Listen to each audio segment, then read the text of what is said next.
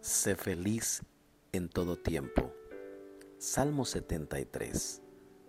Asaf, el escritor de este salmo, estaba tan confundido por sus sufrimientos en comparación con la vida fácil de los malvados, que casi cae en un pozo de incredulidad absoluta.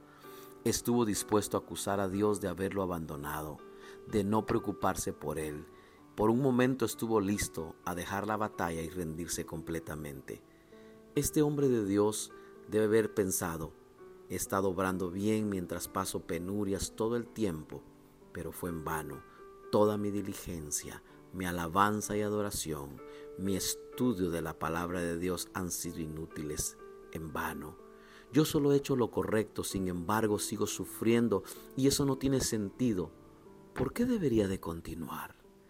En el Salmo 73:13 dice de la forma siguiente, en verdad he limpiado mi corazón en vano y lavado mis manos en inocencia.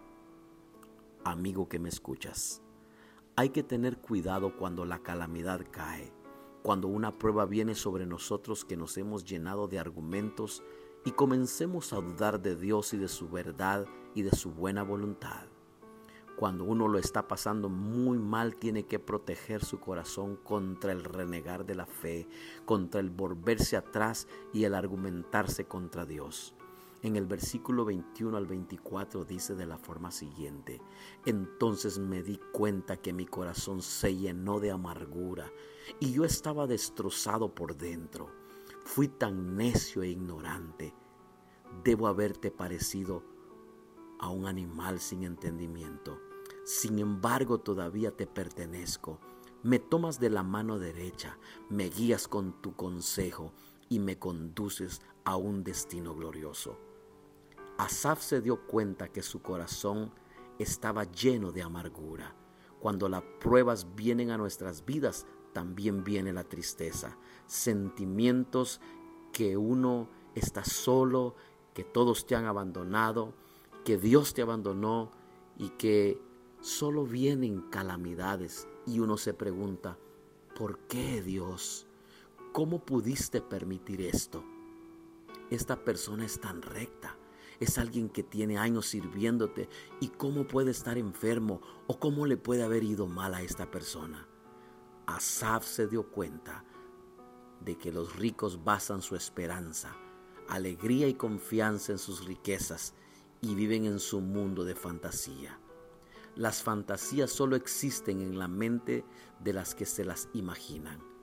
No debes permitir que las fantasías se conviertan en la meta de tu vida.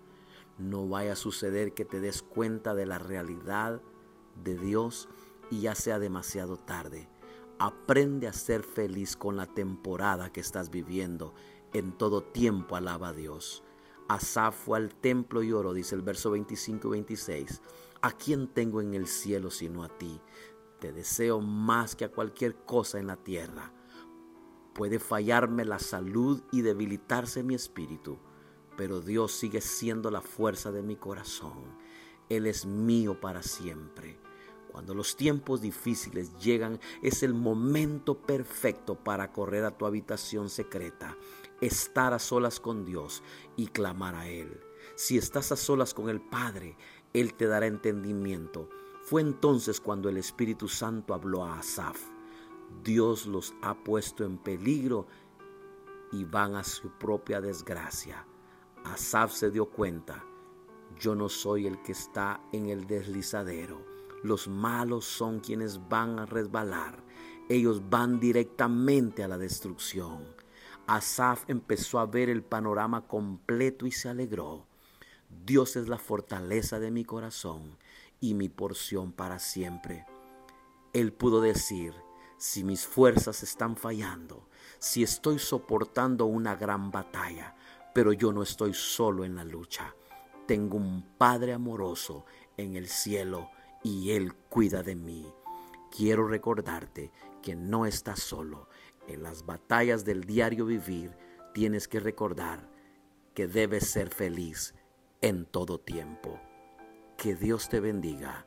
Te saluda el pastor Abner García de Ministerios Nisi. Bendiciones.